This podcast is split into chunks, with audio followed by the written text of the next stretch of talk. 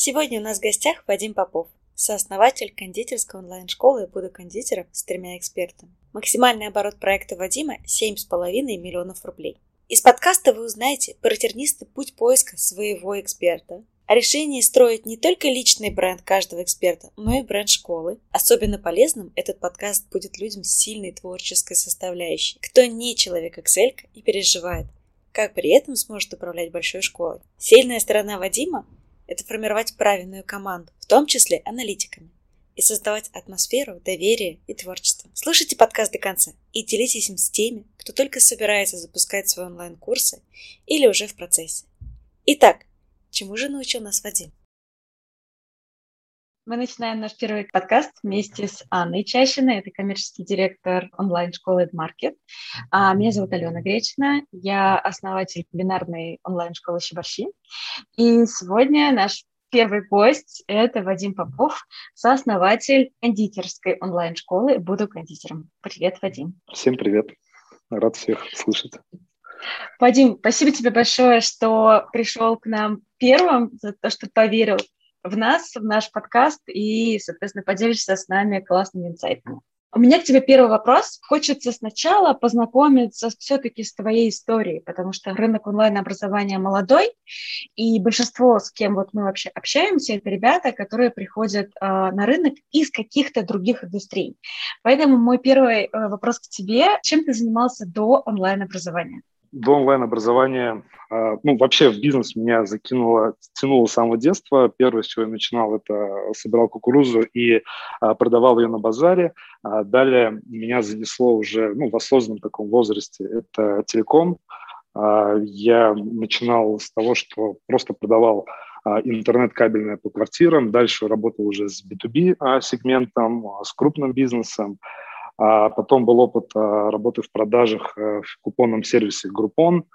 И такой пик это был компания France Telecom, где занимался продажами сложных IT-решений непосредственно уже для B2B бизнес. Ну, если коротко, там были еще и банки, рекламное агентство, и вот все-все-все. То есть пробовал, искал себя. А как из этих ниш ты перешел в онлайн-образование? Вообще, как это произошло? Что стало триггером? С чего ты начал свой путь в образовании? Наверное, последние 10 лет я все думал, а, каким бы бизнесом заняться. То есть все хотел ну, работать, так скажем, на себя, уйти э, с наемной работы. А, но всегда все заканчивается на том, что когда я придумал какой-то стартап, а, не мог придумать название, да, и эту идею я просто забрасывал. А, и в один прекрасный день я просто увидел на Ютубе, на канале «Трансформатор» ребята из Axel, которые рассказали про рынок онлайн-образования. Я просто тут же сразу понял, что это то, что мне нужно, потому что именно ну, то есть они ударили по моим болям, это то, что я хотел. А на тот момент у меня вот-вот должен был родиться ребенок, но как бы уже решение было принято, я пошел, взял э, кредит 200 тысяч и буквально на следующий день уже купил курс и готов был э, идти и изучать эту тему. Рисковый. Скажи, пожалуйста, а какой это был примерно год? Это было начало 2018 года, по-моему, э, ага. февраль, февраль месяц. То есть ты прям в самый как бы старт бума э, заскочил? А, да, ну, у нас, если не ошибаюсь, там был, по-моему, 18-й поток, и, но вот хайп такой самый прям был, наверное, да, это, мне кажется, 18-й год. Окей, ты начал обучение в, в Excel, и как ты пришел к буду кондитером? То есть вот откуда появилась эта ниша, тем более, что ты вообще из продаж телекома? А, на самом деле пришел я туда не сразу. А, до этого было несколько неудачных попыток запуска. А сначала я нашел эксперта в нише эзотерики. Это какая-то страшная история, черная магия. Но меня просто порекомендовали, говорят, ну попробуй запустить. А, соответственно, мы поработали неделю, мне сказали, Вадим, ты некомпетентный, до свидания, а, дальше мы идем без тебя. Ну окей. А, дальше нашел нового эксперта. Это была тема йоги. Там мы, наверное, пару месяцев упаковывали курс, там искали смыслы. Но примерно та же история. Вадим, в общем, с тобой мы долго работаем, а, и ни к чему не пришли, не продвинулись, в общем, пока. Ну, это такое было обоюдное решение. А потом я понял, что нужно что-то менять, э, менять подход, а, и я подумал, что нужно... А, то есть у меня была цель заработать денег. Я ее переформулировал и для себя сказал так, что тебе нужно просто понять, как это работает. То есть мне нужно было просто запуститься. Я просто посмотрел, э, что есть на рынке, посмотрел рабочую воронку, то есть на тот момент это была как раз кондитерская ниша, то есть я взял вебинар, взял цепочку писем, э, немножко подстроил это, вернее, э, ну, начал искать эксперта именно вот в этой теме да, в теме кондитерки.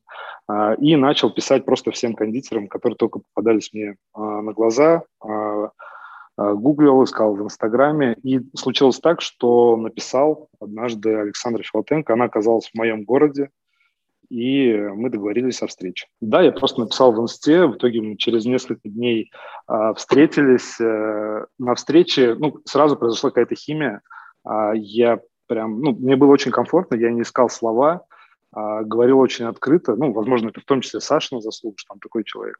И, в общем, она в меня поверила, то есть я рассказал ей свою историю. В общем, мы ударили по рукам и начали работать. Сколько денег ты потратил на все вот эти запуски с сомнительными экспертами и со своим экспертом? Почему спросила? Потому что, как я поняла, у тебя еще и был кредит, как ты вот финансы свои э, распределял? Э, я сейчас точно не вспомню, сколько на первые два запуска, но там, наверное, какие-то ми- минимальные деньги, потому что э, в основном все делал сам. Непосредственно а Сашей мы в общей сложности на запуск, наверное, потратили тысяч 70-50. А, опять же, потому что очень много делал сам. То есть я сам писал лендинг, если вы сейчас найти, посмотреть, это очень страшная история. А, там сам писал письма. А, единственное, то есть я находил экспертов, кто помогал создать, э, собрать воронки, а, ну, еще, еще какие-то моменты. И мы запускались на свою собственную аудиторию, то есть она у нас была, мы не закупали трафик, поэтому, ну, с такими минимальными, можно сказать, уважениями. А, ну, какие-то деньги, то есть были из накоплений. Но наверняка вот в моменте вашего запуска был момент на старте, когда ты до конца не был уверен, стоит ли тебе на этом эксперте останавливаться, с точки зрения там динамики, денег, или там надо искать другого, да, то есть как бы останавливаться здесь или идти дальше. Можешь рассказать вот просто какие-то вот эти воспоминания, вообще что стало там финальной твоей точкой, когда ты понял, что все-таки я с ними, но в долгую. То есть это точно не разовая какая-то запуск. Если честно, сейчас даже не вспомню таких моментов. А как-то вот оно, ну, по крайней мере, там в первый год мы работали, у меня таких мыслей точно не возникает. И во второй, и, наверное, в третий. Возникают какие-то моменты внутренние, что я понимаю, что кондитерка – это не, не самое интересная для меня тема. Есть более интересные направления. Это я рассматриваю просто как возможность э, поработать где-то еще, да, создать еще, возможно, одну школу, там еще один бизнес. Но здесь у нас такие очень теплые отношения. Э, тема пока а, мне комфортно. То есть я в ней достаточно силен, я понимаю, у нас э, хорошая команда, у нас мы знаем, куда нам двигаться. Можем мы тогда перейти от момента, ведь когда вы начали с а, Александрой работать, у вас было просто бренд Филатенко. А сейчас ты уже совладелец буду кондитером. Я так понимаю, это разные проекты внутри. Как вообще, что происходило, как вы от одного проекта перешли уже к какому-то другому? Можешь вот это рассказать? С Сашей мы запустили а, несколько продуктов. А, потом мы а, понимали, что а, было бы классно да, масштабироваться, запускать больше кур- курсов, но Саша эксперт в определенных, да, то есть в определенном направлении.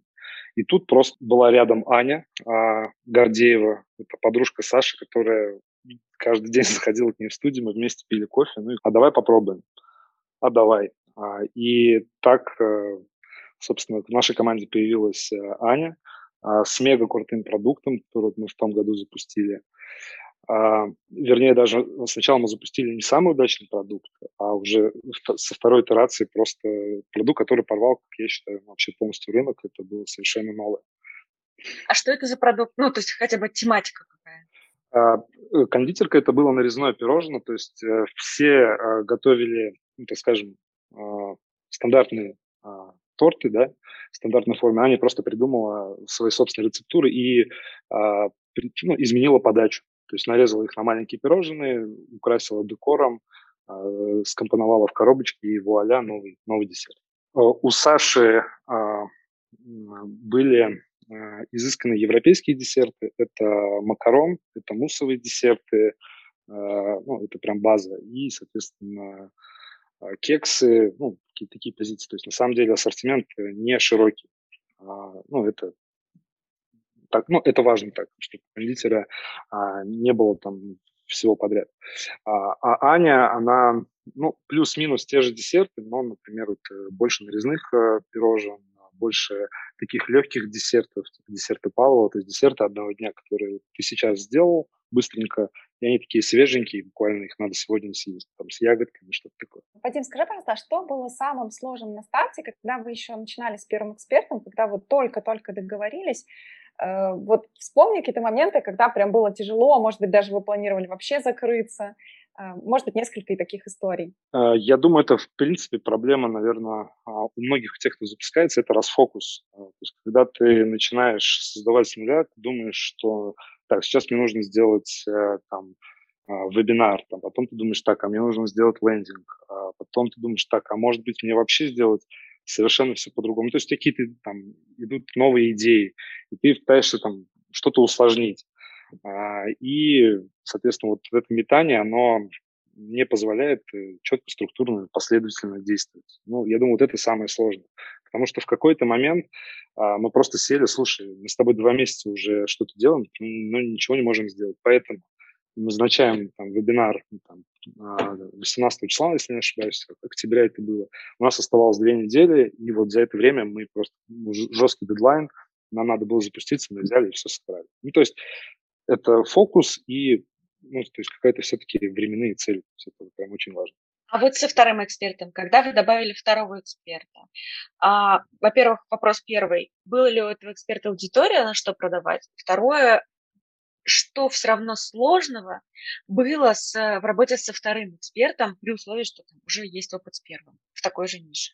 Сложно, ну, всегда, наверное, понять, э, какой продукт э, нужно, потому что одно дело, что, ну, то есть есть какой-то десерт, но важно же сделать упаковку, да, создать непосредственно маркетинговый продукт. А, соответственно, э, при первом запуске у нас, э, ну, было сложно, ну, много во-первых, человек ни разу там не был на вебинаре, то есть нужно, не проводил вебинары, а, было волнение, то есть надо было как-то с этим работать. Очень долго, ну, вообще, в принципе, друг к другу притирались, потому что если с Сашей, условно, там, на одной волне сразу, с Аней, ну, чуть больше времени потребовалось. Просто понять человека, понимать, как ему комфортнее работать, какие-то такие вещи. А у Ани была аудитория для запуска? А, да, у Ани уже а, была аудитория, мы запускали на ее аудиторию и запускали на аудиторию Саши, но аудитория Ани это была не совсем наша аудитория, то есть это было больше а, ее клиентов, да, тех, кто заказывает у нее пирожные. А, поэтому еще было важно ну, продать нашей аудитории естественно, ну, саму Аню да, и, и ее десерт. И потом у вас появились еще эксперты, насколько я знаю. Да, потом было а, пару попыток а, неудачных. А, мы пригласили а, в школу а, эксперта в маркетинге для кондитеров. А, сделали а, запуск, э, ну, заработали деньги, но вот не сошлись с характером. Вот есть вот такое понятие вот ваши люди и не ваши люди. А, и вот это был какой-то ну, вот именно тот случай, когда где-то мешали деньги, да, человеку. То есть человек думал, что не видел нашу внутреннюю какую-то работу, думал, что он один сможет э, заработать э, больше и без нас. А, ну и непосредственно там подход человеческий. Если мы, сервис для нас это прям приоритет, приоритет, то там человек, ну, сделал запуск, вроде как отработал деньги, и дальше можно а, людям не помогать, если не задают вопрос. У нас, например, а, пожизненная поддержка. То есть человек хоть когда нам может написать, мы всегда ему ответим. Ну, то есть какие-то такие вот человеческие ценности, да, они были а, другие. И с, с другим экспертом примерно та же история. И потом вот у нас еще в школе сейчас а, появилась Вера Никандрова. А, Вера Никандрова, это вообще, э, я, я э, дал ей такой титул топ-3 кондитера в России, а, потому что, ну, это на самом деле, а, так скажем, мама, да, кондитеров, то есть это учитель и Саши, учитель и Ани, это человек э, с международным именем а, человека, который обучался там непосредственно у самого Кантичини, да, это дедушка, которому сейчас, не ошибаюсь, там за 80 или 90 лет, а, который уже сам не преподает, только преподает лекции, то есть Вера обучалась даже у него. А, и с ней вот запустили сейчас а, два курса, то есть пока вот прям все классно идет. Вопрос, а Вера появилась как? Как вы вышли на Веру? Вера приезжала к Саше э, с офлайн мастер-классами в Челябинск. Э, соответственно, мы с Сашей как-то подумали, что было бы неплохо, если Вера была у нас с нами. Долго, долго были переговоры, я думаю, где-то полтора года, два точно. А, и все-таки, а, ну, пандемия в том числе помогла, когда мастер-классы э, офлайновские а, прекратились. Э, ну, Вера уже поняла, что было бы классно с нами поработать. Нашла время, ресурс, приехала к нам, записали пару курсов. И надеюсь, что будем дальше продолжать в том же духе. А у Веры была до этого какие-то онлайн-курсы, онлайн-школа? Или это вот она к вам пришла, и это вообще первый ее опыт в онлайне? У Веры был опыт, э, у нее было там буквально пару продуктов дорогих, э, то есть она продавала в своем инстаграме. А параллельно у нее была и есть другая команда э, спикеров, с которыми также она работает. Есть у нее есть курсы у нас, есть курсы с той командой.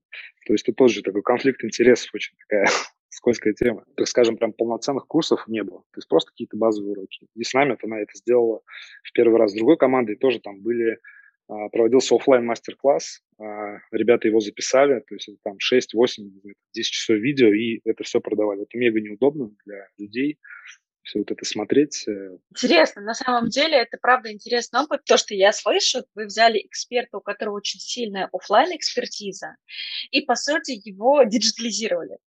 Да, то есть вам не нужно учить его создавать продукты, преподавать и так далее, да, то есть как бы по сути ваша основная задача его правильно упаковать в онлайне и продать. Но при этом мне вот как раз очень интересно вот этот конфликт с, со второй командой. Как вы его решаете? Занимаетесь ли вы продвижением самой веры как бренда? А, или же там, ну, если занимаетесь, как вы решаете конфликт со второй командой? Соответственно, ведет ли Вера сама Инстаграм, да, соответственно, и как она разводит вас и второй проект у себя внутри? Расскажи вот про этот конфликт. Очень сложная тема, на самом деле, не самому даже для понимания. Могут быть такие ситуации. Вот у Веры есть свой сайт личный, а, где нету, например, наших курсов. Потому что вот этот непосредственно ее сайт создавала другая команда. И мы говорим, Вера, ну, было бы круто, что там были и наши курсы, вернее, ну, твои, потому что человек заходит, э, он же тоже хочет купить. А, но Вера такой человек, что а, ей как бы сложно, да, э, сложно поговорить э, с, с этой командой. То есть у нас бывали, например, случаи, что а, человек покупал, выигрывал, то есть выигрывал курс другой команды, а потом в итоге э, его купил. Э, я говорю, там сложная схема, в итоге нам надо было как-то вернуть деньги. То есть в итоге получилось так, что мы просто... А, он захотел пойти в итоге на курс, который есть у нас, и нам пришлось просто за бесплатно, так скажем, предоставить им курс. Ну, то есть пошли навстречу. Очень, очень сложные темы. А, последний раз с Верой разговаривал, предложил, что было бы неплохо нам всем вместе действительно встретиться, подумать, как нам вообще дальше работать, потому что а, мы значительно можем усилить друг друга. А у Веры есть помимо сайта еще какие-то свои социальные сети, которые она ведет сама, правильно? У Веры есть свой Инстаграм, но там какого-то СММа, ведения то есть там нету, она просто репостит э, работы учеников, а, где-то какие-то ТЗ мы делаем для нее, просим снять, и она это выкладывает у себя. Сейчас это будем уже делать более системно, потому что мы ну, выстраиваем непосредственно SMM-стратегию, SMM-отдел внутри, и то есть полностью, наверное, заберем аккаунт, ну, ведение аккаунта Веры, ну, и всех других экспертов. Интересно, как вы ее продаете? Через что? Через холодные продажи, через автовые? Какая воронка позволяет вам продавать такого эксперта при условии, что он практически не продвигается через Инстаграм? Классика жанра, а, автовебинарная воронка. А, соответственно, у нас есть э, записанный автовебинар, а, есть рекламная кампания, закупаем трафик в Инстаграме на вебинар.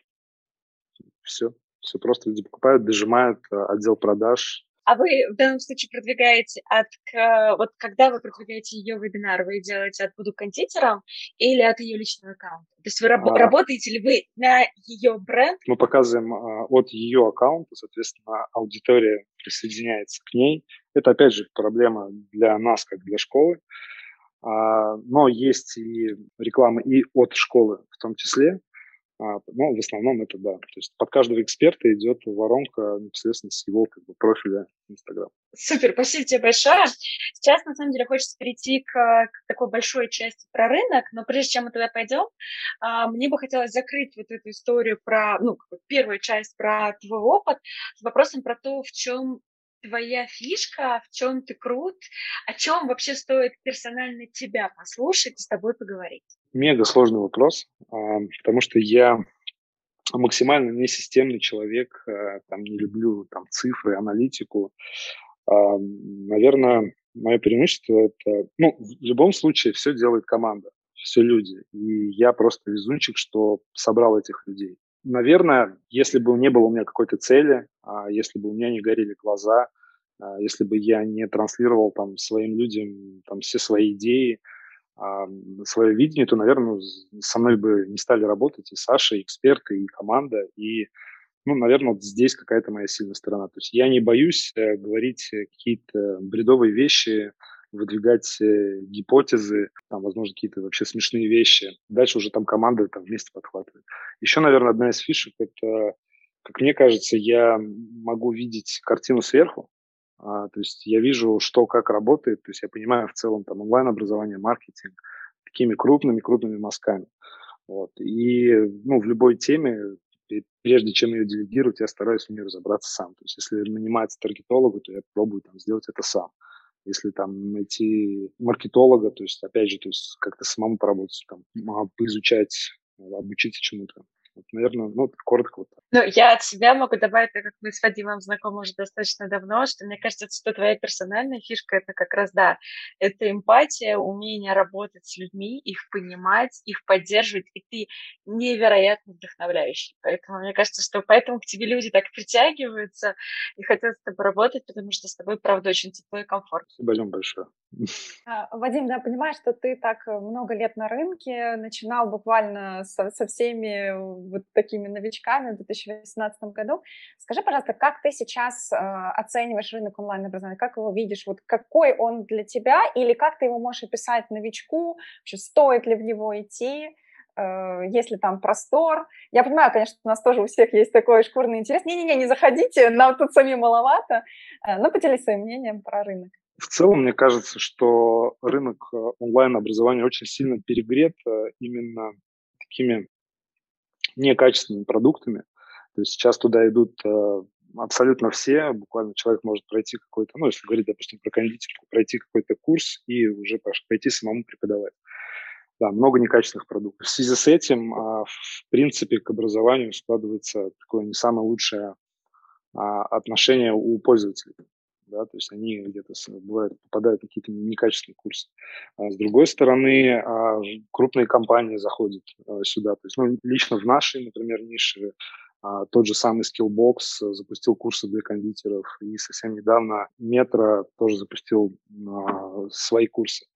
Вот, соответственно, конкуренция растет, но сто процентов заходить туда можно и нужно, и самое главное здесь это действительно а с качественными продуктами максимально, то есть ну, делать это круто. Рынок онлайн-образования 100% будет только расти. Понятно, что какие-то слабые игроки будут уходить, все сложнее будет закупать трафик, но в целом, думаю, играть в эту игру еще можно. А какие тренды ты видишь сейчас на рынке и какие будут в ближайшие пару лет э, заметны? Я могу дополнить. Мне на самом деле было бы интересно послушать от тебя не только тренды по нишам, но и по маркетингу. Может быть, какие-то вещи ты наблюдаешь в виде того, что стало работать вот так, сейчас все работают, или вот так никто не работает, и это тоже как, как тренд. То есть на уровне ниш, на уровне маркетинга и бизнес-моделей кстати. Мне тоже интересно, mm-hmm. там различные сейчас бизнес-модели стали появляться, что ты видишь, что ты для себя отмечаешь. Про бизнес-модель, я думаю, дальше поговорим. А из э, направлений, вот лично, как мне кажется, то есть я не анализировал рынок, а очень крутая тема – это все, что связано со soft skills. Да, это то, что помогает нам общаться с людьми, а, продавать, управлять своими эмоциями, а вся вот эта история – это сто процентов тренд. То есть это то, что я бы запускал, и когда у меня будет на это ресурс, я это сделаю. Это первое. А что касается а, трендов в я думаю, сейчас сто процентов э, тренд на контент-маркетинг, видеомаркетинг в частности. Непосредственно у нашей школы стоит сейчас задача это генерировать, ну, то есть в интернет люди приходят с двумя вещами, да, то есть развлечься а, и получить какую-то пользу. А, соответственно, наша задача это генерировать как можно больше качественного контента. То есть мы идем в YouTube, мы идем в TikTok, мы идем в Reels, а мы хотим а, создавать э, шоу, шоу интерактивные, онлайн. То есть это такой, то есть наш фокус. Потому что ну, все сложнее, все больше информационный шум, и как-то здесь надо выделяться, нужно креативить. ну, люди смотрят видео, кайфуют от этого, поэтому надо этим заниматься. А что ты думаешь про такую, может быть, даже э, борьбу между системными продажами, запусками через автовебинары, воронками, когда каждый месяц идут продажи, и вот этими хайповыми запусками, которые эгегей и там 30 миллионов. Э, что ты видишь со стороны, и что, может быть, вы из этого используете? Тема запусков сейчас э, сто процентов на хайпе, очень много людей туда идут. Э, я думаю, что если говорить о автовебинарных воронках, ну, системах, да, продажах и запусках, то, то есть должно быть и то, и другое.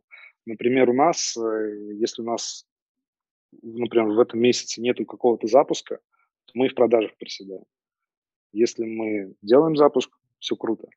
А я думаю, что, ну, соответственно, нужно делать и то, и другое. Тут, тут главное в том, что ну, нужно постоянно создавать новые продукты. А, тема запусков классная, когда, да, у тебя есть аудитория, там много аудитории, лояльной аудитории, и ты им создаешь новый продукт, понятно, что они будут его покупать. Если ты идешь чисто по модели за, а, запуска, соответственно, тебе нужно, наверное, постоянно наращивать аудиторию.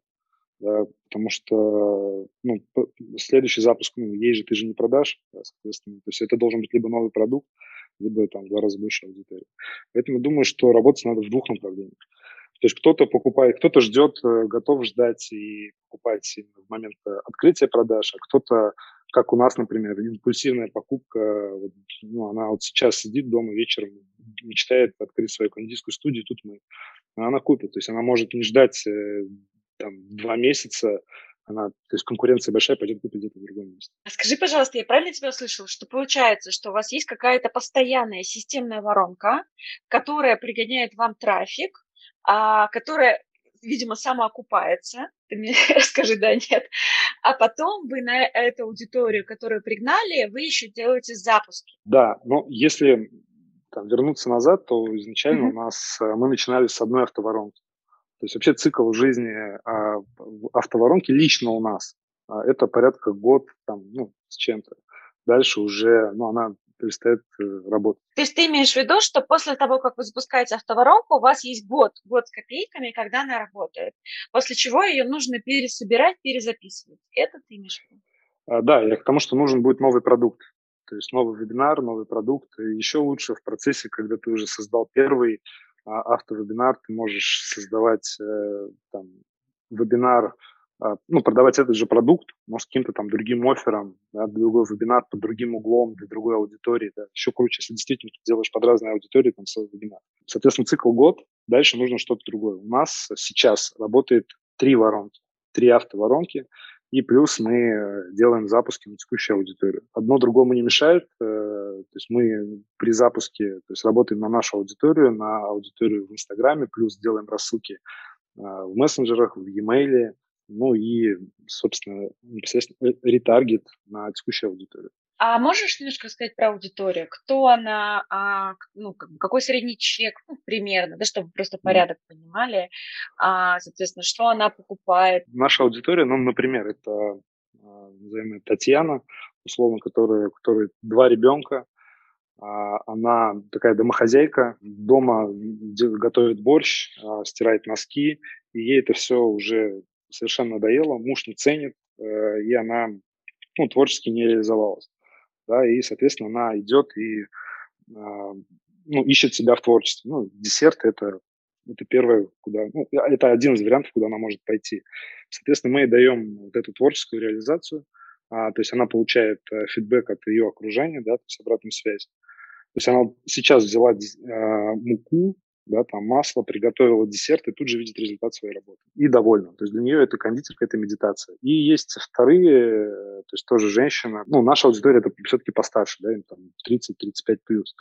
А, это тот же человек, только, например, она бухгалтер, уже ей вот здесь сидит э, бухгалтерия, таблички Excel, она просто хочет сменить свою деятельность, она, ей нравится готовить, нравится готовить десерты, и она хочет на этом зарабатывать.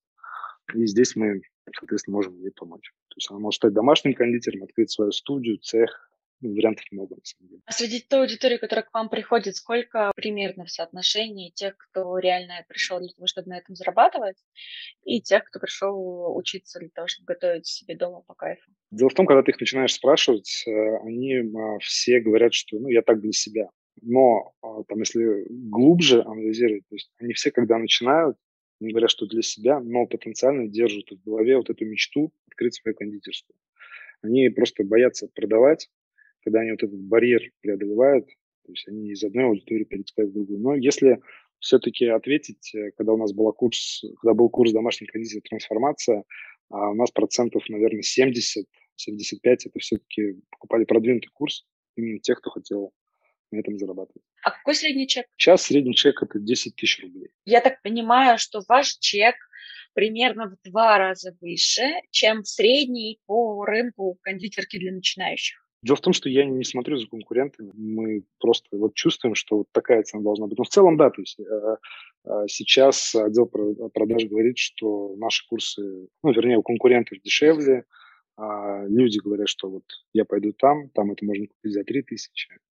Поэтому в целом, да, мы все-таки в таком более э, дорогом сегменте очень хочу зацепиться как раз за тему конкуренции. Я не в теме, ну, в смысле, я не работаю в теме готовки кондитерки, но мне кажется, что тема довольно такая горячая, многие, кто запускают э, в этой сфере. И э, удивительно, что ты говоришь, что вы не смотрите на конкурентов. А, расскажи вообще про свое отношение к ним. А, есть ли зависть тем, кто зарабатывает больше? Меняете ли вы курс? Ага, там у какой-нибудь Татьяны там какая-то новая фишечка, давайте быстро к нам. Так, а у нее какая-то фишка в вебинаре, быстро переписываем. Или как бы такой дзен, у каждого своя ниша, каждый идет своим путем. Как у вас? Скажу честно, отчасти поэтому я и не смотрю на конкурентов, потому что когда я это делаю, если я знаю, понимаю, что люди зарабатывают больше, реализовали ту идею, которая у меня уже давно, но которую там, пока у нас не хватает ресурсов сделать. Меня это сильно расстраивает, это зависть, это там, ну, прям мне очень плохо становится. И отчасти поэтому я двигаюсь сам. Если я вижу какую-то действительно крутую идею, то есть мне нормально ее взять, адаптировать под себя. Нет такого, что я не буду это делать, это сделаю. Вот. Но в целом обычно основные все идеи как-то у нас сами рождаются. Либо мы их берем вообще с каких-то других ниш, э, из книг, еще откуда. А мне интересно, знаешь, как раз в ключе конкуренции. Я знаю ключевых игроков вашей ниши, да, которые покрупнее. И я понимаю, что э, у них существенно ниже чек, чем у вас. Они держат достаточно низкие цены и много лет за тот, тот продукт, который они выдают. Как вы вот с этим работаете? Потому что а вот этот демпинг, да, который, мало того, что у них низкие цены, они еще на это делают скидки, спецпредложения, даже мы по базе с еще более низкими ценами. И как вы выдерживаете вот это ощущение постоянного прессинга по цене, потому что там, как бы, при этом у конкурентов не сказать, что, ну, я не, не лезла никогда в продукт, да, вот не ваш, не в их, но визуально не сказать, что они как-то сильно проигрывают.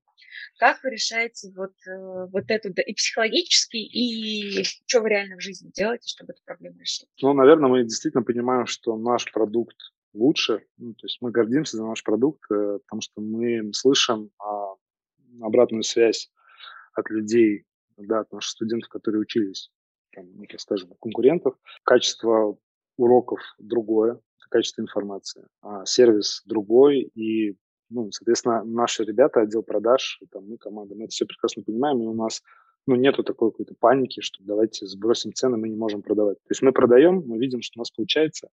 А то, что у нас не получается продавать больше, это не потому, что у нас цена высокая, потому что ну, просто там надо сделать еще один продукт, либо там, изменить воронку, то есть выйти на новый рынок и так далее. То есть мы знаем себе цену и просто топим за это. Хотим делать качественный продукт. То есть хороший продукт не может стоить дешево. Вот и все. Ну и мы себя позиционируем так, что мы – это кондитерская школа, ну, как Гарвард для кондитеров, типа того. Ну, это такое наше внутреннее. Клевое название. А расскажи, пожалуйста, как раз почему Гарвард, вот э, я, мне представляю ваш продукт как действительно какой-то вкусный торт, вот опиши нам а, его преимущество или в чем фишка вашего продукта, так что вот действительно всех текут слюнки, все покупают именно ваш продукт. Ну, первое – это люди, а, непосредственно наши шефы. А, то есть это люди, которые а, прошли путь от самого начала. Когда они начинали готовить дома, а, постепенно переехали там, в маленькую студию какую-то, дальше уже у них своя студия, большой там цех. Это первая сторона. А, например, Саша, она была владельцем нескольких ресторанов. Да, то есть это люди с опытом. А это что касается ну, непосредственно знаний в сфере, как открыть свою студию, да, что там нужно, какой ассортимент нужен, какое оборудование купить. А, и а, с точки зрения непосредственно самой готовки. То есть это шефы, которые могут создавать свои десерты. Это люди, которые понимают физику и химию самое ключевое, то есть они могут вот эти сложные вещи объяснить, объяснить простым, кондитерским, понятным, человеческим языком. Просто вот так вот взять и положить в ротик.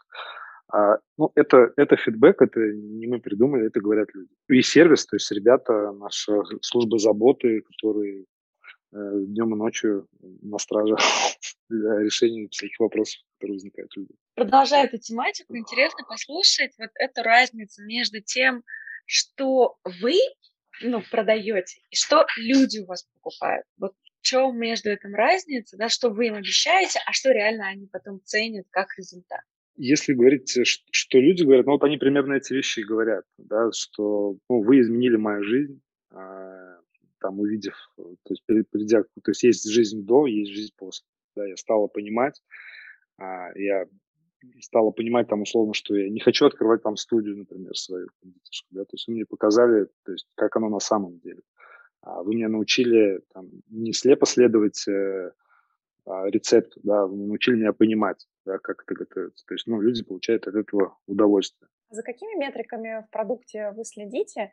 Я, может быть, для зрителей поясню, что есть метрики, там, доходимость до конца курса, есть удовлетворенность, классно было или не очень. Или, может быть, у вас есть какой-то там финальный результат, что вот открыла студию или не открыла, трудоустроилась куда-то кондитером, а, например, уволилась и ста... или там, не знаю, приготовила 50 э, тортов за год. Какие есть метрики, на что обращайте внимание? Никаких нет у нас метрик. Это, опять же, к тому, что просто ну, руки не доходят. Я понимаю, что это важно. У нас а, нету такого, что вот где-то в интернете, надеюсь, этого нет, а, что можно найти, что вот школа «Буду кондитером» — это вообще еще те шарлатаны, или там они а, обещали одно, но по факту этого не сделали. То есть э, мы все, если какие-то конфликты возникают, то есть мы их всегда решаем в школе. То есть мы видим наши отзывы, а, они только положительные. Пока вот метрик, цифр никаких у нас, к сожалению, нет. Поэтому у меня каверзный вопрос. Какой у вас процент возвратов? Процент возвратов э, там держится на уровне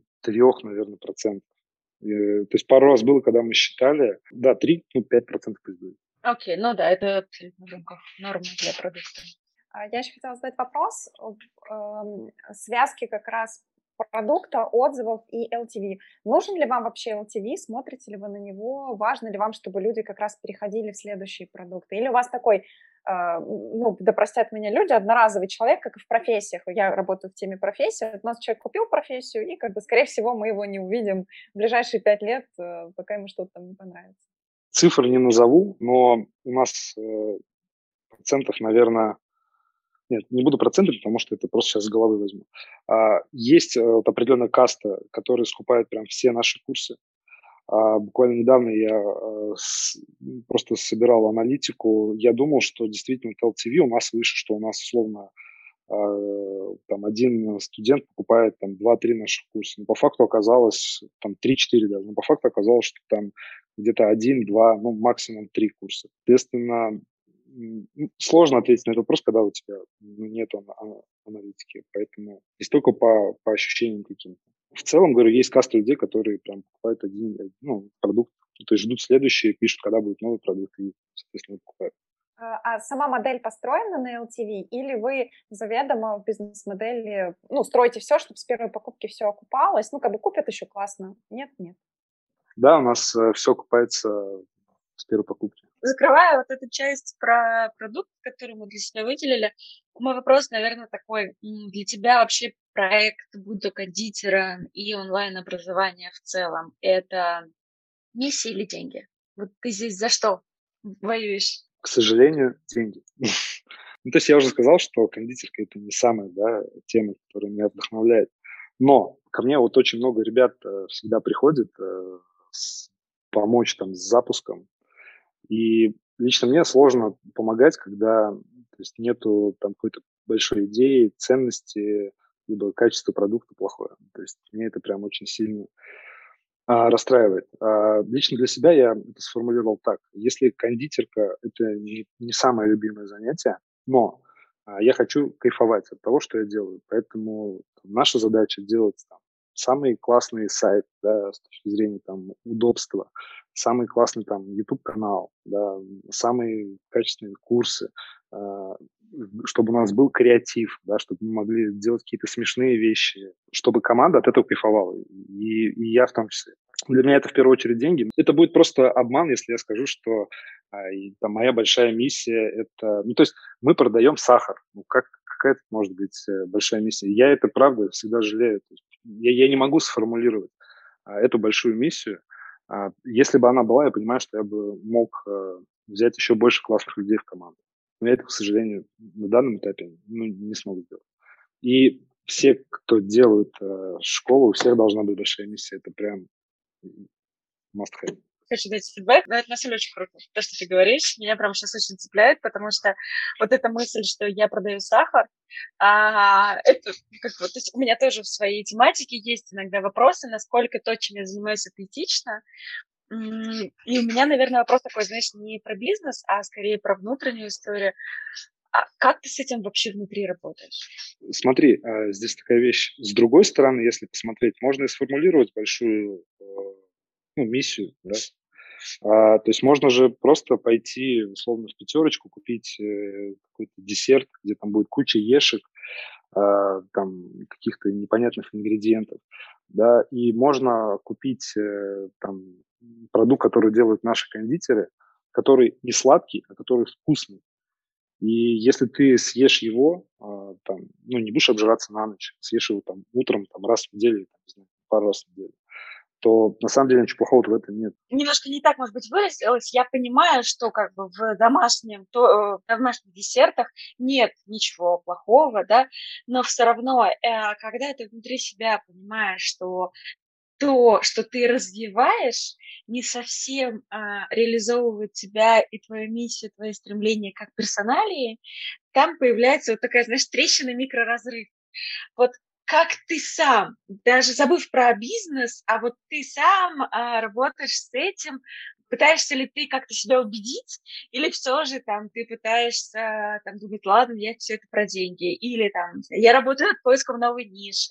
Периодически это очень такая сложная тема, потому что периодически это возникает, буквально там, пару месяцев назад был опять такой очередной жесткий период, когда я думал, чем я занимаюсь. Это не то да, я хочу заниматься совершенно другим, я хочу там создавать стартапы, многомиллиардные какие-то компании, там, IT и так далее. И это в голове, да, возникает, что я делаю, ну, понятно, там, медитирую, занимаюсь спортом, да, как себя успокаиваю, вот. А, но в целом я а, хочу э, выстроить бизнес здесь, да, собрать э, хорошую команду а, людей, а чтобы у меня было больше времени, чтобы я занимался все-таки не операционкой, а больше какими-то стратегическими вещами. И я ищу эту, ищу эту идею большую, которой я буду заниматься всю жизнь. Там, ищу людей, с которыми я это буду делать. И ну, верю в то, что я ну, это реализую. Очень круто. Спасибо тебе большое. Я тоже почувствовала, что в душе, в душе меня тоже живет Вадим такой, который хочет тоже делать стартапы, поэтому очень поддерживаю эту идею. А, хотела перейти к теме команды. А, скажи, пожалуйста, сколько у вас э, сейчас человек трудится над проектом? Непосредственно прям, а, так скажем, в штате у нас 12 человек. Это пару продажников, копирайтер, пару дизайнеров, э, технический специалист, аналитик. Таргет у нас э, на аутсорсе, пару команд. Ну и какие-то, то есть есть э, ребята, которых мы просто привлекаем под какие-то определенные задачи. Ну и сюда же в эти 12 человек входят, конечно же, три эксперта. Себя не посчитал еще 13. Если вспоминать то, как ты начинал, какой у тебя сотрудник, ну, после вот там экспертов у тебя появился самым первым, и, соответственно, вообще как ты считаешь, без кого в команде, ну, не, не персонально, мы не будем кого обижать, но без каких направлений ты считаешь, что развивать э, ваш бизнес сегодня просто вообще невозможно? Первую часть вопроса отвечу. У нас появилась Лена Молниева. Ей привет. Это человек, который отвечает у нас за ну, техническую составляющую школы, да, за воронки, за там, e-mail рассылки, гид-курсы, бизоны и вот, вот это вот все. А, она была первым, а потом следующий человек был это аналитик, по-моему, и продажник где-то вместе были, потому что я даже сам одно время продавал. А без кого вообще нельзя, ну вот с, с чем я сейчас сталкиваюсь. Ну, то есть без этого человека ну, нельзя, без продажника нельзя. У нас это не отдел продаж, у нас это отдел заботы. То есть у нас, у нас э, продажа от сердца. Нету задачи продать вот, по-любому.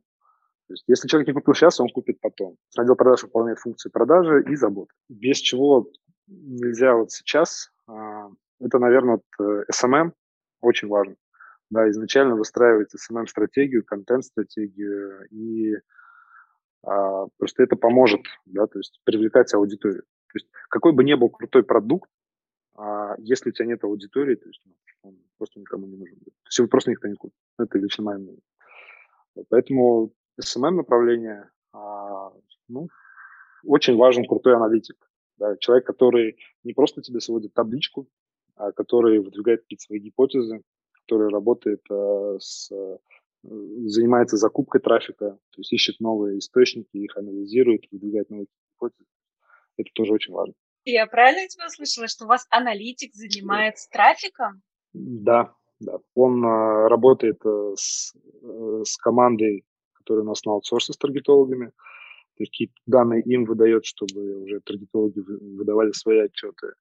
А он занимается тем, что э, ищет э, ну, новые команды. Ну, и сейчас, например, тоже там одно из направлений трафика, соответственно, э, делегировал и то есть человек этим занимается. Чтобы я просто понимала, он прям ответственное лицо, которое ставит задачу, принимает работу, отвечает по KPI за финансовый результат, или же он просто человек, который в коллабе работает, отдавая данные там, условным таргетологам, чтобы они понимали, что оптимизирует компанию? Ну, условно, он нашел там ребят, да, там, людей, которые могут перегнать трафик, э, узнал, какие, в каких условиях они работают, э, там, плюсы, минусы, мы сели вместе, обсудили, ну, ты будем с ними работать? Ну да, давай попробуем. Ну и, соответственно, он с ними а, взаимодействует, э, помогает им, там, дает им какие-то доступы, опять же, собирает от них цифры, сводит все дело в табличку. Но это у нас, опять же, не системная система, и ты уже понял, что это не про меня, не про нас, не про нашу школу.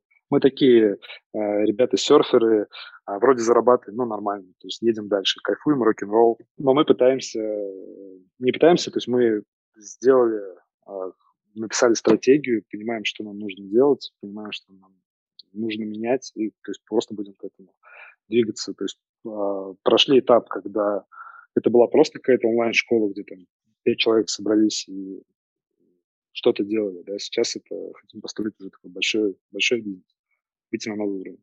Скажи просто про твой день э, руководителя, но я бы хотела, чтобы ты еще затронул, может быть, вещи, да, во сколько ты встаешь, что ты делаешь перед работой, э, как строится работа, может быть, какие-то есть перерывы, где ты отдыхаешь или чем ты занимаешься, и как проводишь вечер так, чтобы мы вот как, как фильм это могли посмотреть. Это точно не, это не так, как это обещали нам, э, когда мы шли обучаться на продюсеров. А, ну, вообще, а, ну, стабильно два раза в неделю я встаю в 5.45, а в 7 часов у меня начинается функциональная тренировка, где-то полдевятого, то есть я освобождаюсь, э, захожу в офис, он у меня в одном здании находится. А, ну и, собственно, классно, когда могу сам посидеть, э, спокойно поработать в тишине, да, какие-то там решать операционки. А дальше там команда просыпается, созваниваюсь с ними, там, ну, с каждым персонально, то есть какие, в зависимости от задач. А если какая-то там встреча там, с Сашей, может быть, э, там, еду к ней в студию. Далее у меня, ну, соответственно, понятно, там обеды и так далее. Где-то, наверное, второй половине дня освобождаюсь, то есть время так для себя, опять же, где-то просто погулять, подумать. Э, то есть в работе я 25 часов в сутки, то есть я постоянно о ней думаю, но то есть физически я могу не сидеть за компьютером. Ну и, соответственно, в 6 часов э, там, обычно забираю ребенка с садика, стараюсь проводить время с семьей, где как получается, опять же, посидеть, поужинать, а, возможно, футбол поиграть, ну, что-то такие, такие вещи. У тебя есть офис, да. а, причем этот офис не есть кондитерская Саши. Это какое-то отдельное место. Вот расскажи про это. Какая, какая часть у вас команды офлайн, какая онлайн? И зачем вообще тебе нужен офис, когда у тебя онлайн-бизнес? Как-то сидел в кафе и решил написать вообще, что сейчас, какие меня, в принципе, есть задачи, которые там максимально важны, которые не важны. И просто первое, что мне пришло в голову, я сижу в кафе, меня бесит эта музыка, мне надоело шататься по этим кафе, я не могу сфокусироваться, мне нужен офис. Это была такая первая потребность. Ну и получилось так, что нашел просто офигенский лофт э, в центре города, то есть такая очень творческое, творческое место, у нас в городе самое творческое. Ну, этот офис я разделяю с своей э, супругой, Таней. Она ну, мы вместе сейчас создаем э, бренд э, одежды, бренд купальников. Соответственно, она как бы здесь на втором этаже, я здесь один. То есть из команды у меня ну, просто какие-то встречи здесь проходят. А вся команда удаленно. То есть у меня отдел продаж здесь в Челябинске из дома, а, технический специалист в Краснодаре, а, копирайтер в Беларуси, аналитик на Украине. Все мы работаем как бы онлайн в основном. То есть, ну, какие-то, кто здесь э, встречаем. А, ну, один раз был, что корпоратив еще к нам. Лена с Краснодара приехала, и вот мы все вместе посидели. Ну, и есть, соответственно, офис, э, студия у Саши, там а, она я тоже переоборудовала, то есть периодически там встречаемся тоже. Обсуждаем какие-то запуски новые, новые продукты, съемки непосредственно самих курсов тоже там происходит. Ну, у меня тогда в этом ключе к себе вопрос по поводу съемок. Съемки вы где проводите? В студии у Саши или вообще вы какую-то отдельную студию берете под съемки? А, как вообще вот это все интегрировано? Потому что мне всегда интересно, потому что есть какой-то визуал, который ты транслируешь в социальных сетях, есть какой-то визуал, который ты транслируешь а, в курсах, ну, в самой образовательной программе, есть реалии. Вот у вас это все одно и то же или это разные места? Одно и то же все. А, мы все снимаем у Саши в студии. А, где-то, наверное, Два года назад мы сами э, закупили оборудование, свет, а снимаем мы просто на телефон, там, на два телефона, петличка, а, и как бы все. Просто изначально я человек, который повернутый на маркетинге, на дизайне, на видео. А, когда мы только запускались, э, я привез э, целую «Газель», то есть там четыре человека операторов, эти штуки, которые, знаешь, на рельсах ездят, э, несколько камер RED, на которых э, снимали э, фильм «Аватар». Когда вот это все, Саша увидел это в студии, то есть ну, она была в легком шоке. после этого мы все делаем просто на телефон. Почему? Потому что это не окупается или потому что это не нравится эксперту? Да, это, это некомфортно. А, то есть у нас работа строится так, что мы приходим, если мы снимаем, мы сначала там пару часов пос, пос, ну, посмеемся, да, какие-то там темы обсудим, да, там, сделаем а, пару десятков неудачных дублей. То есть вот эта химия, да, о которой я говорил, то есть у нас вот это ну, ну, везде. То есть мы стараемся, чтобы нам всем было комфортно. Тогда это было максимально некомфортно. Тогда мы а, там работали по сценарию. То есть здесь же мы, у нас импровизация, у нас там много бэкстейджев. То есть мы, мы позволяем себе там, как-то расслабленно себя вести в кадре. То есть у нас это получается, ну, поэтому в том числе э, люди кайфуют там от наших продуктов. Я, как человек, который тоже много снимает еду, да. могу тебе сказать, что это очень круто. Потому что у нас как раз совсем другой подход. И вот то, о чем ты говоришь, это то, на самом деле, чего нам не хватает. Вот этой расслабленности и возможности не гнать, а просто позволить эксперту как бы присутствовать в кадре. Я не знаю, как это объяснить по-другому, но когда у тебя эксперт расслаблен, когда он в хорошем со- состоянии, настроении, мое мнение, что тот контент, который он выдает в уроках, получается, он может быть не лучше с точки зрения содержательной, но он точно лучше с точки зрения атмосферы. А учитывая, что основа нашего контента это все-таки рецепты, и то, как а, эксперт может атмосферно создать настрой у людей, это прям архиважно, и мне очень нравится то, что ты говоришь, мне прям откликается. Я всегда кайфую, когда ты у себя в Инстаграме выкладываешь э, съемки. Как я тоже э, так хочу. а, но я тебе так скажу, что э, люди говорят, что уровень наших съемок, он очень какой-то запредельный по сравнению с другими. То есть там э, ребята вообще некоторые не заморачиваются. То есть там чуть ли, знаешь, сами себя снимают, там телефон может упасть, они могут продолжить снимать дальше. Ну, то есть там такой трэш. Вот. А, просто какие-то крупные места мы а, э, делаем под съем, то есть крупным планом, и ну, классно все получается. Круто, я прям бегу смотреть ваш курс, чтобы посмотреть, как вообще да. все снято внутри. Да, доступ у тебя уже есть. А, Вадим, скажи, пожалуйста, а как вы, э, вот я так поняла, что там вот душа, вот это такое единение очень важно в команде. Как ты на этапе э, собеседования понимаешь, что вот это наш человек или не наш? Поделись секретом с ребятами такого найма классных ребят. Ты просто берешь и реально чувствуешь человека. Ты пообщался, ты понимаешь, что, блин, он такой классный, он столько всего знает, сто процентов усилит команду.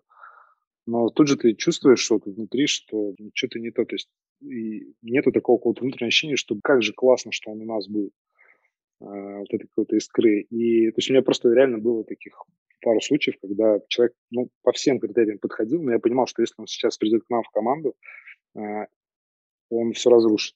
То есть я искал проекта, я понимал, что вот если я возьму этого человека и приведу его в команду, где вот каждый друг о друге заботится, где а, такая френдли атмосфера, а это человек такой а, тоталитарный, скажем, да, он начнет там свою линию, все будут ходить по линейке, ну, то, то есть все ее, скорее всего, послали бы, и, ну, то есть я просто это прочувствовал. Расскажи тогда, какой у тебя был неудачный опыт, когда ты ну, вот именно взял человека, то есть тебе на этапе собеседования показалось, что он ваш, а потом вы взяли и такие, а-а, нет, ошиблись. Были ли такие случаи? А, как быстро понимаешь, как быстро исправляешь? И, ну, вот, а, все, что связано, в общем, с ошибками в найме. Расскажи какой-нибудь, может быть, интересный кейс, какой-то fail, который произошел. Мы не так много людей нанимали, как-то у нас чуть ли не один выставка. Ну, то есть, в принципе, мы работаем по рекомендациям. Все попытки поиска людей через какие-то там каналы, HeadHunter и так далее, ну, безрезультатные. А, было, когда я находил человека, он вообще клевый, отправлял ему аванс, он просто пропадал. А, где-то в Москве сейчас ходит. Вот. А, был случай, когда с человеком мы работали, там дизайнер тоже, вроде все классно, но потом я понимаю, что человека просто там понесло, да, то есть э, там, начал просто грубо хамить, э, пошло на личности, хотя там где-то просто, ну, не пошел там у него на поводу. Вот. Ну, то есть пару таких случаев как бы было. Но в целом, говорю, у нас э, вот все люди, кто из, там приходит в команду, вот они вот до сих пор работают. Наверное, еще такой опыт будет э, впереди. Мне кажется, что отчасти это как раз связано с твоей персональной фишкой, да, что ты такой эмпат, собираешь вокруг себя очень эмпатичных людей, поэтому вы все и срабатываетесь. Потому что, ну, когда, когда в команде тепло и комфортно, не хочется уходить. Моя гипотеза, ну, такая, знаешь, что люди реально уходят не за большими зарплатами, а люди уходят от людей. И что если тебе в команде некомфортно, тогда ты начинаешь смотреть на рынок. Тогда ты начинаешь сравнивать там финансовые предложения какие-то там с возможностью по росту и всему остальному. Но если тебе изначально тепло и хорошо в команде, то ты, скорее всего, не будешь ну, либо какое-то очень долгое время не будешь смотреть mm. вовне. Мне кажется, поэтому тоже твоя фишка вот, вот в этом. Да, наверное. Будем ей дальше э, не менять курса, а также просто действовать. А э, поддерживать ценности и искать людей с такими же ценностями. А как ты вот эту атмосферу поддерживаешь, при том, что вы удаленно? Как вот, вот эту уютность э, в команде создать? Ну, первое – это быть ну, реально максимально честным. Наверное, даже в первую очередь с собой. Это раз. Второе – это сто процентов ну, слышать э, людей, э, где-то с ними ну, смеяться, то есть понимать, что у них там в жизни происходит, как-то интересовать. Все очень такие как бы базовые вещи, то есть мы не делаем никакие там тимбилдинги, а какие-то там обнимашки утренние там или еще что-то. Мы просто вот как бы есть, э, у нас есть какая-то такая внутренняя химия. Со всей командой я э, общаюсь, э, там, возможно, там где-то получается реже, э, но стараюсь просто поддерживать какие-то вот эти отношения. Ну и сами ребята между собой, на самом деле, э, очень хорошо э, взаимодействуют. Там есть даже какие-то чаты рабочие, даже меня нету. Ну, там, например, чат, чат технодизайн, да, где вот только технари и дизайнеры где они там какие-то штуки сами обсуждают, потому что я закинул задачу, вот они так, все понятно, поехали, и а, у них там э, свое комьюнити, так скажем. Вот все как-то люди, это реально классно. Все люди подобрались, все классные ребята. Если вы слушаете этот подкаст, я вас всех люблю. Очень интересно, так как я искренне считаю, что это прям э, умение работать с людьми, это твоя персональная суперскилл. Э, мне очень хотелось бы с тобой, знаешь, в формате посоветоваться, как ты выстраиваешь вот эту работу, типа, вот, не знаю, у вас, есть ли у вас какие-то общие статусы, где вы все вместе присутствуете? Есть ли у вас какие-то персональные статусы one-to-one, как, чтобы они там регулярно проходили? Потому что мое ощущение, что самая большая проблема удаленного сотрудника, что он не чувствует себя частью команды.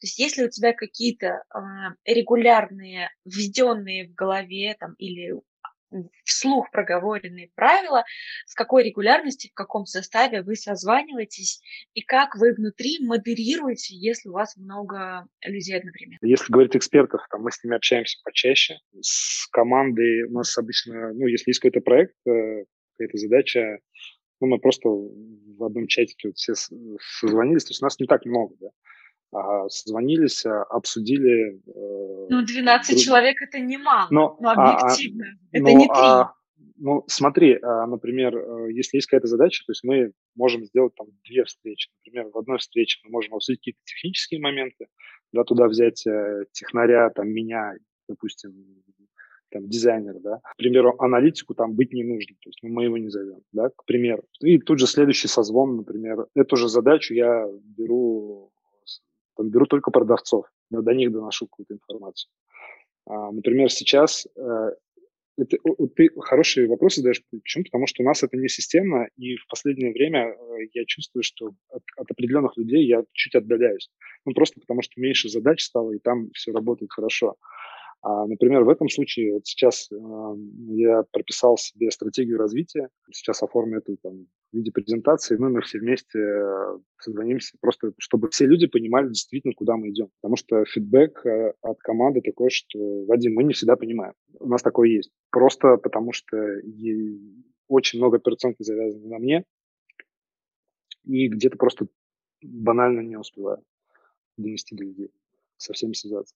Вот, поэтому э, я то есть, думаю, что нужно вводить какие-то хотя бы там, пусть не два раза в неделю, не раз в неделю, хотя бы пару раз в неделю какие-то общие какие-то темы. А, возможно, крутая вот идея а, а, делать реально а, созвоны, но не такие из серии, так, какие планы там на неделю, кто что сделал, а типа, ребят, давайте что-нибудь погенерим, да, какие идеи, там, сделать понедельник, там, день идей, там, не знаю, и просто там налили кофейку и блин, что можно прикольного сделать? Кто там какую книжку прочитал, какую идею там классную, давайте попробуем ее интегрировать.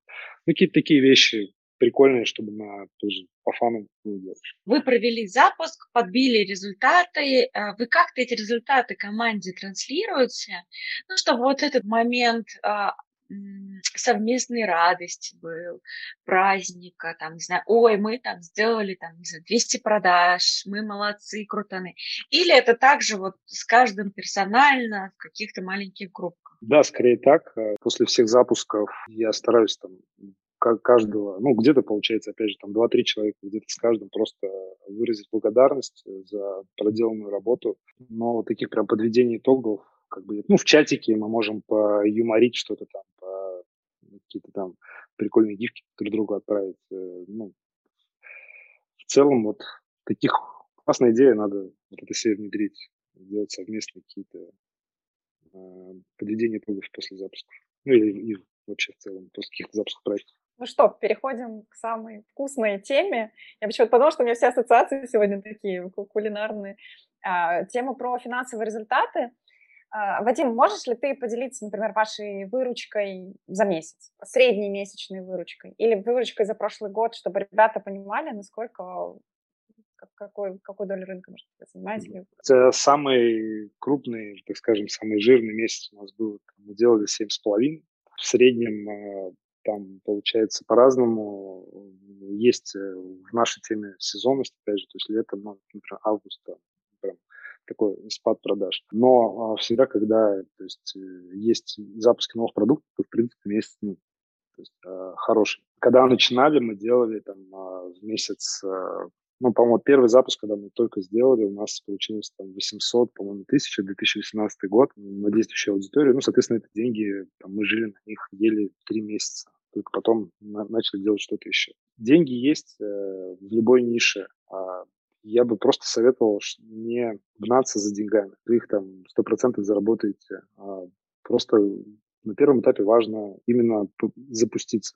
Сколько суммарно вообще учеников за время школы прошло? 6 тысяч э, человек у нас обучилось. А, ну, даже больше у нас еще был другой, э, начинали мы на другой платформе, и часть данных оттуда просто мы не перетащили. Соответственно, ну, я думаю, где-то до 7 тысяч э, человек у нас прошло.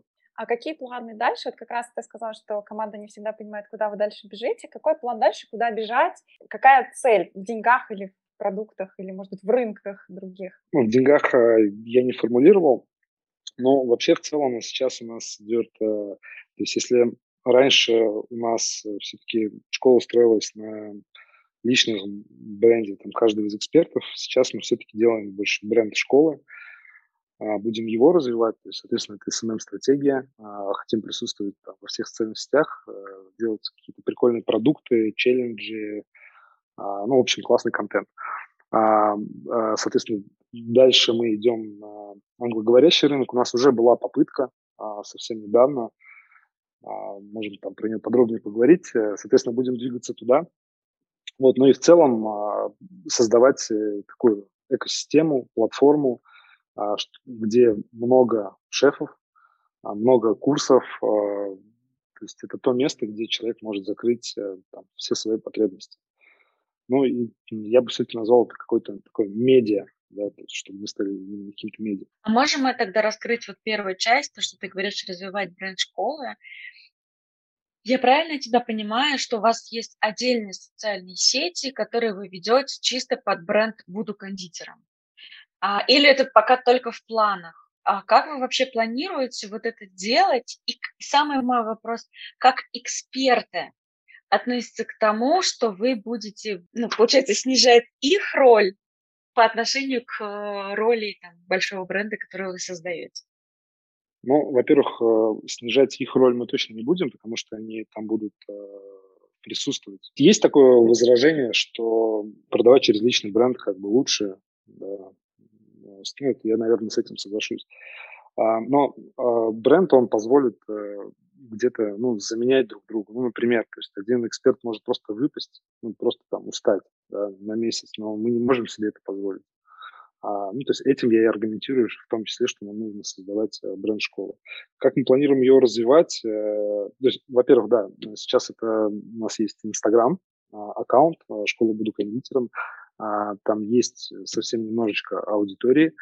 А, дальше мы перельем туда аудиторию из текущих аккаунтов, а, сделаем там несколько рассылок с контентом, ну, соответственно, всю нашу аудиторию аккумулируем там. Ну и дальше будем двигаться через, возможно, influence маркетинг, да, через блогеров заходить, создавать, опять же, контент, который в теории должен помогать нам генерировать органический трафик. И, соответственно, перетягивать аудиторию с каких-то других площадок там, с того же ТикТока, Ютуба. Э, я хочу коснуться очень, может быть, э, сложная, может быть, мне в голове так кажется, что она сложная тема. А как вы делите с экспертами сейчас, может быть, я не знаю, какой у них процент от выручки или от прибыли, как сейчас? И опять же, может быть, ты можешь раскрыть процент, может быть, нет, но расскажи схему, и изменится ли она, если вы будете аккумулировать под брендом школы, э, будут ли они Э, сохранятся ли условия, или вы как-то их поменяете, и если поменяете, то как? Я думаю, что если мы это прям будем делать масштабно, то, скорее всего, как-то условия ну, с будущими да, экспертами, а, скорее всего, будут меняться. Почему? Потому что ну, раньше можно было условно вложить рубль, заработать 5 рублей. А сейчас из-за конкуренции это просто уже невозможно. Плюс по опыту я понимаю, что работа не моя личная, а команда, то есть она ну, достаточно большая. Понятно, что без экспертов мы там далеко тоже не уедем. Но я, я не хочу никого обидеть, вот пытаюсь сгладить углы, но я думаю, что это не то, что принято рынком, да, там говорится каких-то 50 на 50, ну, точно такие темы, то есть ну, а, я сейчас в поиске этой бизнес-модели, мне интересно пообщаться с лидерами рынка, как это сейчас устроено у там тех же скиллбоксов, там, не знаю, Factory, либо там у англо- англо- англоговорящего рынка, например, как у мастер-класс. А, поэтому, то есть я просто тему буду изучать и находить какой-то альтернативный вариант. Ну, а с текущими экспертами мы ударили по рукам, поэтому работаем так. А рассматриваешь ли ты э, инвестиции или, например, продажи школы какому-то крупному игроку? Есть ли это в планах? Мы шутим между собой, что надо сделать классный продукт, э, упаковать его и продаться кому-то. Вот. Э, я бы вполне рассмотрел такую э, историю.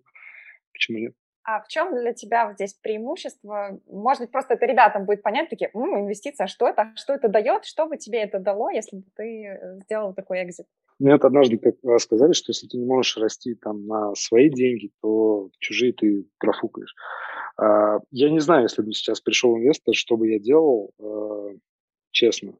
А, я даже никогда не задумывался с этим вопросом. Но, а, наверное, эти деньги я инвестировал в другой рынок, в кадры, в людей, в продакшн, в маркетинг, в дизайн, то есть, ну, сюда, то есть чтобы была а, красивая упаковка, там, делать какую-то платформу именно в кондитерке, а, ну, не знаю, пока не вижу в этом смысла там большого какого Но хотелось бы, говорю, делать какую-то классную упаковку. Ну, и масштабироваться на других рынках. Вопрос а, касательно как раз результатов. Если уходить в сторону воронок, а, хочется вернуться в это немножечко прокопать, а, и хочется поговорить вот про воронки и про бизнес-модель. А про воронки я тебя услышала, что у вас есть работающая холодная воронка, на которой и дополнительно вы еще работаете с запусками. Вот по поводу работающей холодной воронки, что мешает вам сейчас условно залить в три раза больше денег туда. Какой у вас сейчас самый главный ограничитель в ваших системных продажах? Я всегда говорю таргетологам, давайте зальем туда бюджет Самарской области, да, почему нет?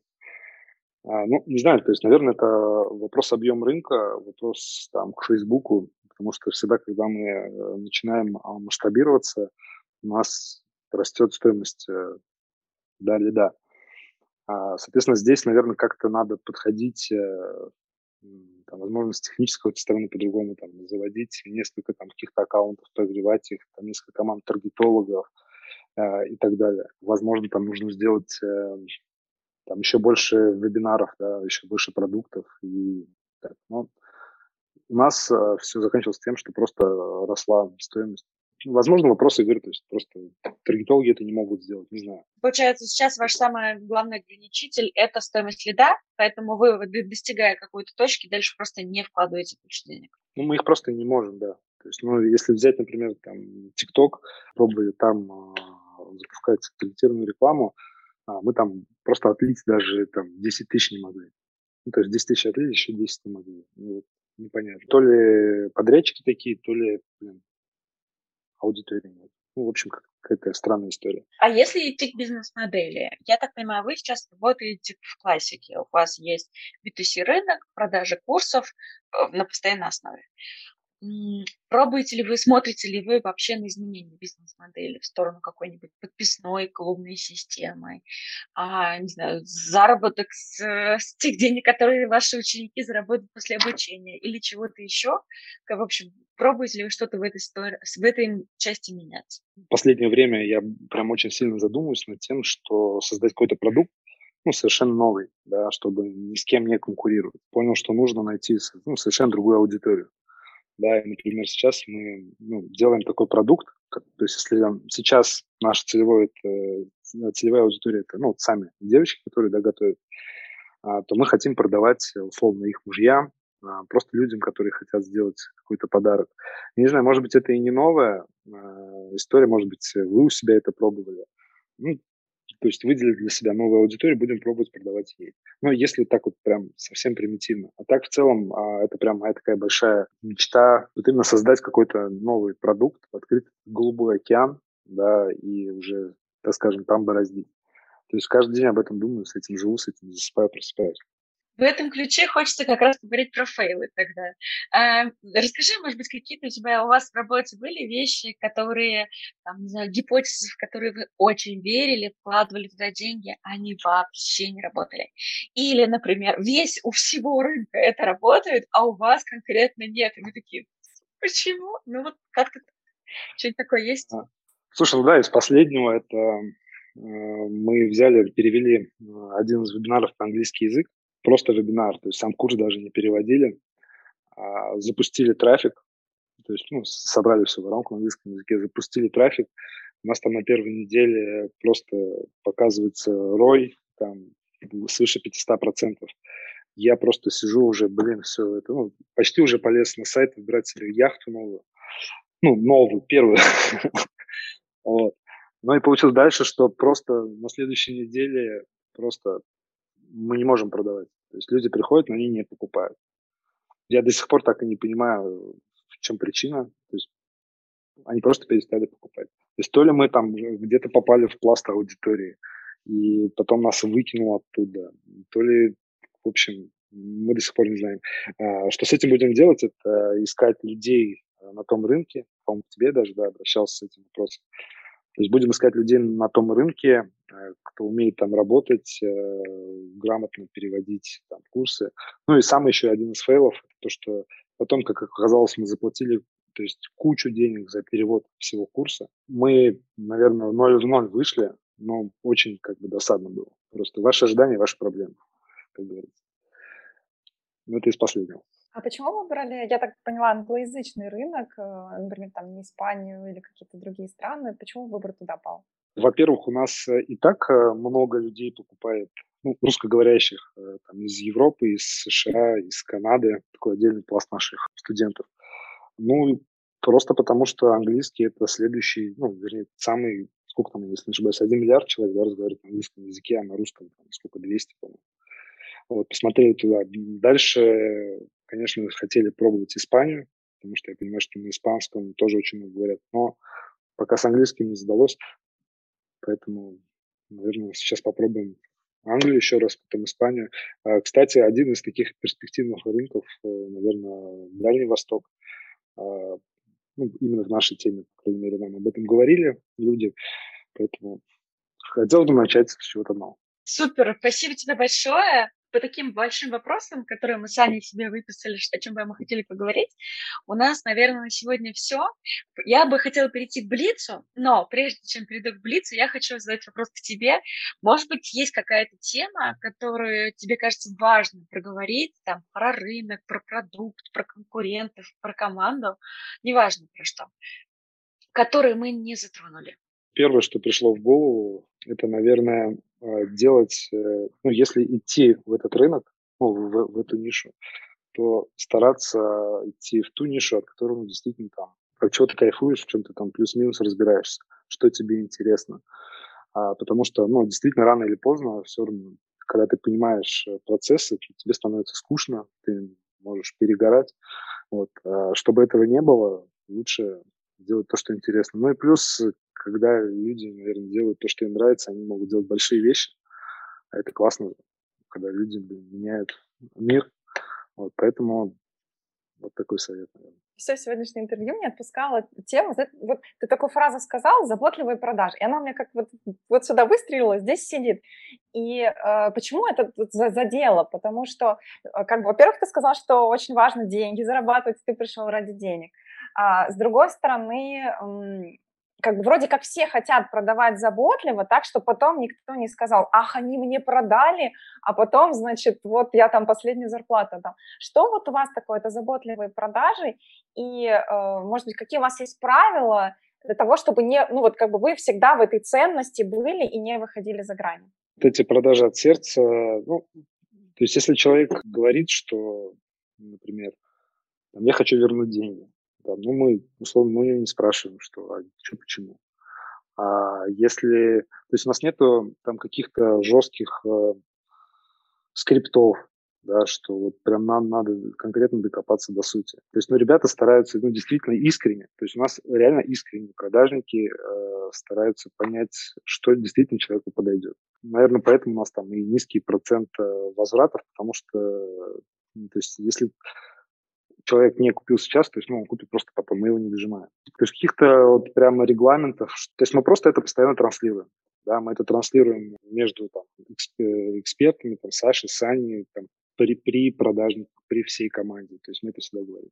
Э, я э, рвусь тогда задать вопрос, а ругаешь ли ты ребят за то, что они не сделали план? То есть они такие, а вот как бы вот я пытался, но они говорят, нет, ну вот поэтому не, мой план миллион я не сделала, сделал 700 только тысяч. Вот можете все разговоры прослушать, все говорят нет. Ну это, наверное, минус э, вот этой э, модели заботливости, да, там, доброты внутри френдли. А, на самом деле это очень сложно. Бывает, да, у меня прям проскакивает, но чаще это на получает отдел продаж а, Петя а, и, наверное, там Лена, технический есть, когда там что-то косячит. Я могу поругаться, ну, и тут же скажу, что, блин, это нормально косячить, ну, давай это завязывай, да, с этим. Я и не скажу, что я прям там а, матом а, крою, но то есть, меня можно, да, из себя вывести. А у меня вопрос, вы продаете в основном звонками или перепиской? Э, сначала мы пишем человеку, а потом а, звоним. Если человек находится не в России, то есть мы пишем, потом звоним. Если в России, то сразу можно звонить. Большая часть все-таки переходит на звонки, то есть на продажи да, по звонкам. Да. Ага. Ну, до кого дозваниваемся, мы с ними разговариваем, до кого не дозваниваемся, мы уже в формате переписки в мессенджерах. Интересно, а зачем вы сделали такую схему, что сначала пишете, а потом звоните, чтобы снизить процент недозвона? Ну, это опять же такое некое там, уважение, что-то что в этом роде. Потому что, ну, действительно, там много э, звонков в последнем видео. То есть мы стараемся как-то сделать это максимально а, этично, скажем так. Получается, и в звонках, и в переписке у вас, по сути, нет скриптов. Есть э, общий такой скелет э, понимания того, как мы ведем дело. А, но вот такого, что прям вот здесь надо говорить это, здесь это, если человек сказал у меня нет денег, то мы должны вот это возражение закрывать, такого у нас нет. Есть ли схема общения в переписке? То есть тоже вот там отправить должны вот такое сообщение, потом такое, потом отзывы. Есть ли эта схема? В целом есть там заготовленные сообщения, которые человек говорит, ну, я хочу там больше узнать о курсе, да, соответственно, мы ему отправим а, текст, э, там, картинки, слайды, то есть такие есть, отзывы, если нужно. То есть есть у ребят подготовлены такие месседжи. Супер, спасибо тебе большое. В общем, очень прям много классных э, вещей вскрыл сегодня. Хочу перейти к Блицу. Мой первый вопрос в Блице такой. А, скажи, пожалуйста, какой у тебя есть топ книг или курсов, в общем, любого обучающего материала, который ты прошел за последний год и можешь порекомендовать, потому что это было круто? Слушай, у меня на самом деле такой человек, у меня очень много книг в виш-листе, я очень много начинаю читать, и вот параллельно могу читать не знаю, там 10-20 книг.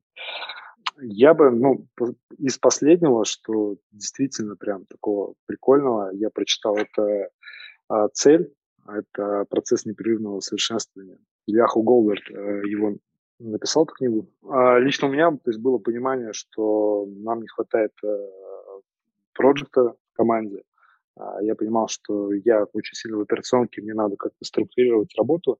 Естественно, это та книга, которая, ну, опять же, позволяет понимать, как там устроена, там, скажем, система, да, процессы внутри компании, и она написана в таком художественном стиле, ну, достаточно очень просто, не, какая-то, не научная какая-то литература. Потом следующее – это стратегия Голубого океана. Это то, что а, побудило меня как раз-таки создавать э, новые продукты, да, это книга, которая помогает мне на пути вот именно к созданию там какой-то своей большой компании, а продукта, который там, возможно, как-то изменит этот мир. Книга позволяет вот искать эти новые ниши, да, новые возможности э, для создания новых продуктов. Ну и третье, наверное, это книга «Спроси маму». А, она будет э, максимально актуальна а, ребятам, которые только запускают школу, э, потому что она учит задавать правильные вопросы да, своей потенциальной аудитории, чтобы там ваши гипотезы, ваш продукт был действительно необходим аудитории, а не просто это было в вашей как-то голове, что он нужен. Но по факту может оказаться, что ваш продукт просто ну, никому не нужен. Ваш курс или там еще что-то. Ну, то есть, вот, наверное, вот эти три книжки я бы а, порекомендовал. Круто, спасибо, что еще объяснил, почему. На самом деле, это тоже очень важно, когда понимаешь, зачем тебе это имеет смысл прочитать. Может быть, подскажешь, на кого ты подписан, за кем то следишь э, в социальных сетях из индустрии, кто, в общем, влияет на твое мышление? Если честно, если посмотреть на мои подписки, это, это все мои друзья, это с кем вот я общаюсь. Потому что, ну, вот этот успешный успех, во-первых, э, надоел, а, во-вторых, ну, действительно очень много информации. У меня вот периодами, я сегодня захотел какой-то контент почерпать, я там захожу к одному, второму, третьему, и там что-то для себя почитал, либо какие-то, то есть, медиа там, на сайт, телеграм. Я бы выделил, наверное, это Андрей Дороничев, а, это человек, который очень как мне кажется, близк мне по духу, ну, даже не по духу, а по ценностям. То есть, мне кажется, это такой очень крутой, прям вот настоятельно рекомендую. Наверное, это ребята, которые Шмидт 16, там классные вещи говорят в Телеграм-канале. Ну, Оскар Хартман, да, если там надо какую-то мотивацию, наверное, это к нему.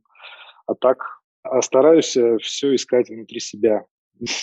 Но мне очень, конечно, откликается э, твой список, потому что я прям понимаю, что мы с тобой и по книжкам, и по социальным сетям прям на сто процентов пересекаемся. Недаром мы столько лет общаемся. Да. Поделись инсайтом. Что-то, что тебя, возможно, затриггерило за последнее время, а четче мысль, которая прям перевернула что-то в твоем сознании, и ты прям вот сидишь и понимаешь, ну, блин, почему, почему я не дошел до этого раньше?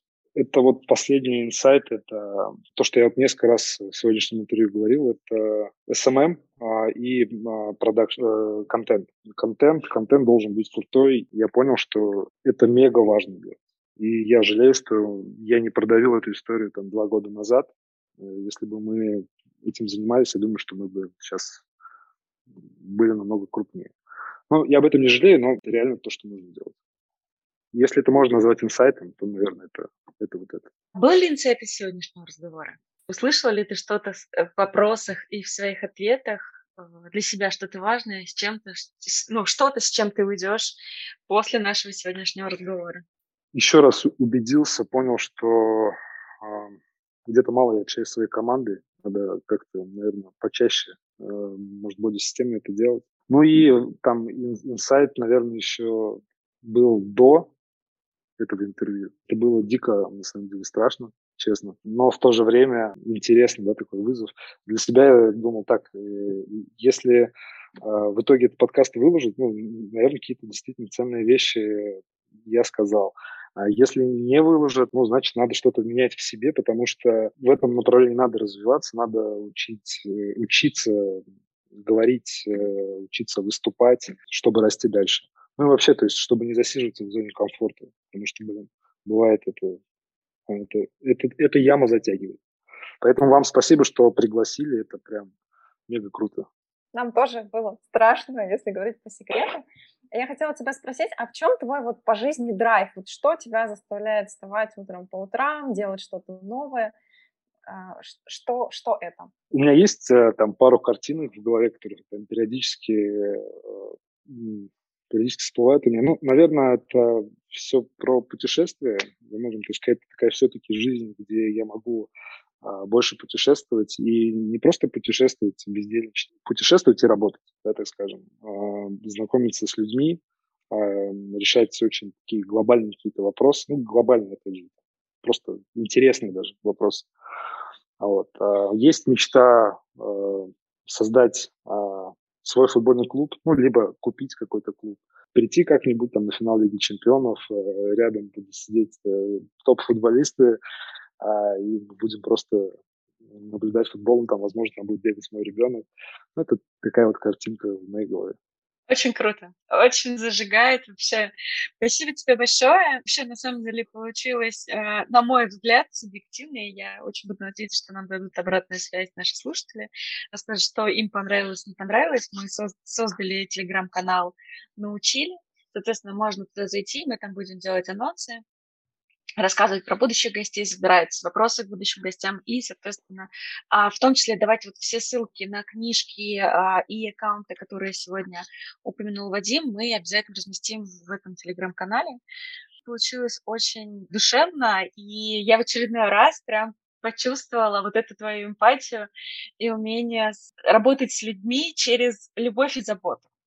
А, это нетипично, и мне очень нравится. Это прям, прям такое очень мощное вдохновение лично для меня сегодня было. Так что спасибо тебе большое. Аня, Алена, большое спасибо вам.